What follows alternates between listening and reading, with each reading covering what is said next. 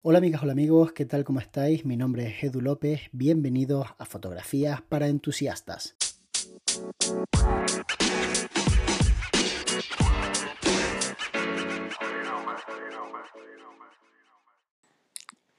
Hola Edu, antes que nada felicitarte por el podcast y por tu aventura en Patreon, que es genial. Eh, soy Pedro desde Alicante y me gustaría preguntarte cómo harías para aventurarte en nuevos sectores. Yo estoy especializado en moda y gastronomía. Me gustaría lanzar ahora algo más estilo retrato corporativo como estás haciendo, ya que se complementa con mis servicios. ¿Cómo harías para acceder a ese eso? Un saludo y muchas gracias. Qué buen tema, Pedro. La verdad es que en el tiempo que estamos viviendo parece que diversificar y tener diferentes tipos de servicios puede ayudar a conseguir que salgamos a flote y estemos ahí durante este espacio temporal que nos ha tocado vivir tan incierto, ¿verdad? La realidad es que yo no tengo un plan infalible para conseguir que eh, los nuevos servicios me salgan bien. Lo cierto es que yo empiezo a planificar, que yo creo que es la clave, un poco cómo voy a enfocar ese servicio y me hago una serie de preguntas que creo que es importante hacerse para entender pues hacia dónde vas a tirar y qué estrategias vas a descartar. Las preguntas suelen ser del tipo ¿a quién va dirigido mi servicio? Yo creo que es súper importante entender que va dirigido a un tipo de público y no a todo el mundo. Por ejemplo, los retratos corporativos no van dirigidos a todas las profesiones, porque por muy bien que tú los hagas, seguramente tu panadero no necesita un retrato corporativo, pero un abogado sí. Entonces, a lo mejor el tipo de eh, vanidad que muestra o el tipo de la lucha de egos que se muestran en este tipo de profesiones de personas freelance que trabajan por su cuenta con su pequeño despacho y que buscan destacar por encima de su competencia, que nadie me malinterprete, me parece fantástico eso, pues hace que el retrato corporativo sea más idóneo que alguien que pues en realidad destaca por la calidad de su pan o la fiabilidad de que todas las mañanas a las 6 de la mañana hay pan recién hecho. Entonces, como no a todo el mundo le vale el mismo servicio, pues lo primero que me pregunto es a quién va dirigido. Y lo segundo suele ser si realmente existe demanda, porque hasta no hace mucho yo tenía muy claro que la fotografía gastronómica iba dirigida a un tipo de restaurantes, pero la realidad es que no existía demanda. Y no existía demanda porque no les hacía falta realmente el servicio que yo prestaba. Entonces ha tenido que llegar una red social y se ha tenido que popularizar y ha tenido que haber unos hábitos de consumo por parte de una generación que está consumiendo mucho para que los propietarios de restaurantes digan, oye, necesito hacer que mi restaurante muestre la oferta gastronómica de esta forma tan chula, con esas fotografías tan guay. Pero aún así tuve que ideármelas para que el servicio que yo les prestaba estuviera en la línea de lo que ellos necesitaban y podían pagar.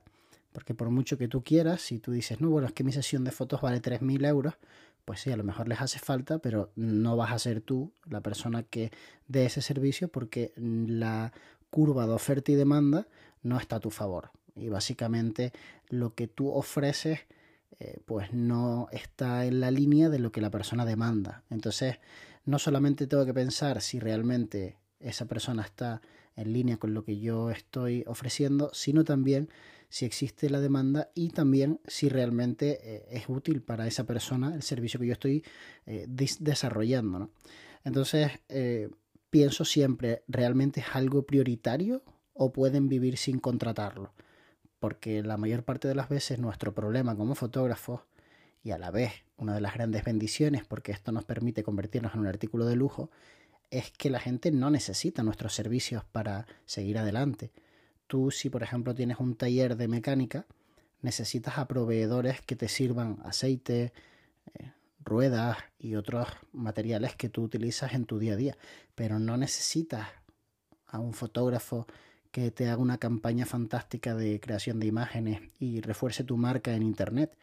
Entonces, el que no seamos necesarios muchas veces hace que pues la persona diga, oye, si el precio es muy caro, pues sabes qué, pues casi que no. Pero por otra parte, precisamente el no ser necesarios hace que las tarifas que podamos poner muchas veces no estén justificadas de ninguna manera y sencillamente la gente las paga porque desea pagarlas, porque eres un artículo de lujo y entonces ya entras en otra categoría. La gente no se plantea en su cabeza eh, la misma forma de afrontar ese gasto cuando es algo necesario o cuando es lujo. Y os pongo el ejemplo de un teléfono. ¿Tú necesitas un teléfono? Sí, obviamente que sí.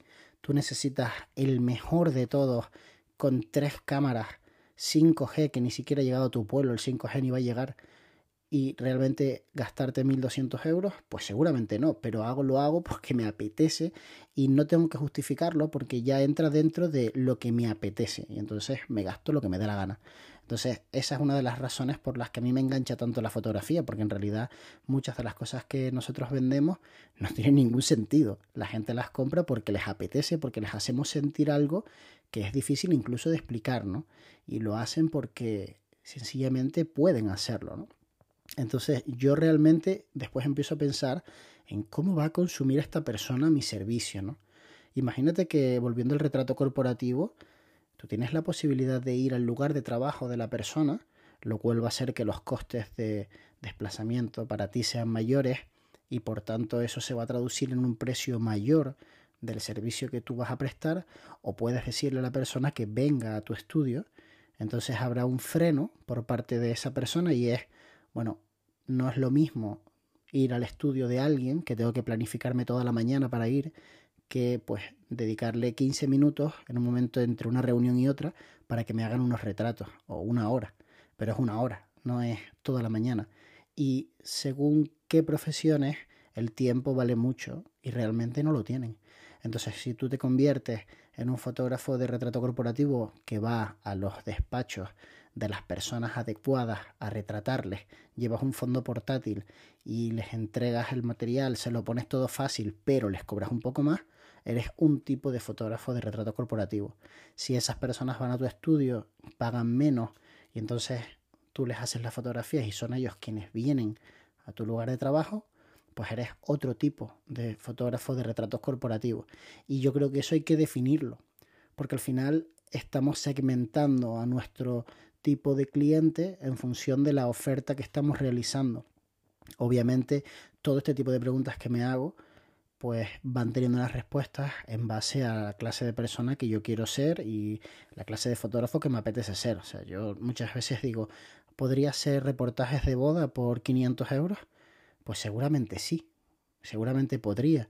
E incluso podría tener un modelo de negocio en donde los reportajes de boda costarán 500 euros, eso ya lo dudo más, porque sinceramente creo que hay como un mínimo, pero a lo mejor sí podría hacerlo por 900 y sí podría ser viable económicamente.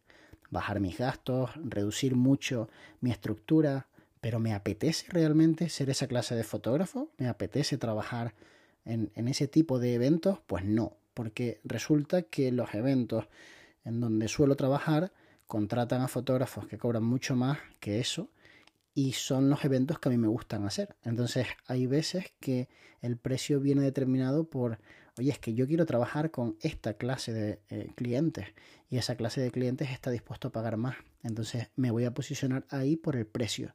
Y otras veces, como, como te digo, es por el servicio que estás dando, ¿no? Pues por ejemplo los fotógrafos que hacen bodas de destino y están dispuestos a viajar y emplear mucho más tiempo para cada reportaje, no solamente les motiva el dinero, hay otra motivación que es la aventura, el sentir que están vivos, que se están moviendo por el mundo, que están haciendo algo que de alguna forma tiene mucho que ver con, casi te diría, con, con, las novelas, ¿no? Y con los piratas y con el viajar, el ir a otros lugares, el explorar lo desconocido. Entonces, yo, por ejemplo, no soy esa clase de fotógrafo de boda. A mí me estresa una locura tener que ir con un avión al otro lugar del mundo y sin embargo ha habido veces que he aceptado.